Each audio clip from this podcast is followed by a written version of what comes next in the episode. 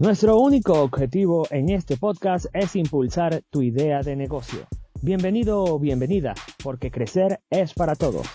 Apoyar a alguien en cómo resolver sus problemas, guiarlo y buscar que esta persona no vuelva a padecerlo es de las estrategias más naturales y más efectivas de darle rentabilidad a una idea de negocio.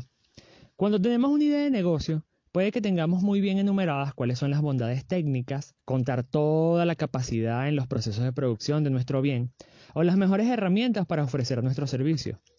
Pero si no enfocamos que este viene a resolver un problema existente en nuestros potenciales clientes, este muy probablemente no será consumido de una manera que le dé la sustentabilidad en el tiempo.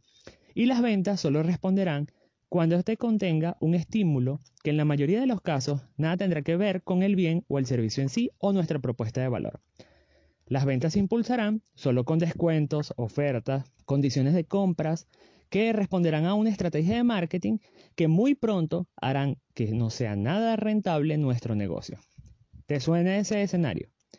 Es que aunque resolver problemas suene muy serio, y cuando hacemos un enfoque de la oferta de productos o servicios que estén en los mercados a los que estemos acostumbrados a asistir, muchos productos o servicios podemos llegar a percibirlos como banales o de ocio.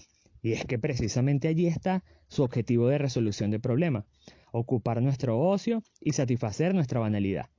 Y aunque aquí entramos en un debate de otro plano, como los enfoques de prioridad o de necesidad, lo que podemos saber es que siempre y cuando sea tratado con ética el enfoque, no importará cuál sea nuestro problema que busquemos resolver. Si lo logramos hacer de manera mucho más eficiente que nuestros posibles competidores, obtendremos una base de rentabilidad deseada o al menos la capacidad de entrar en un mercado de una manera mucho más estable. Entonces, cuando estemos frente a esa hoja en blanco, describiendo todos nuestros detalles, pensemos, ¿qué necesidad estamos ayudando a atender a nuestros clientes?